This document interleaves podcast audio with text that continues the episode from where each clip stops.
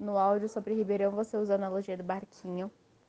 E de fato estamos em barquinhos diferentes, cada um no seu ritmo, cada um no seu marzinho, remando de um jeito diferente, com ondas diferentes, com tempestades diferentes, com dias de sol diferentes, com animais ali diferentes.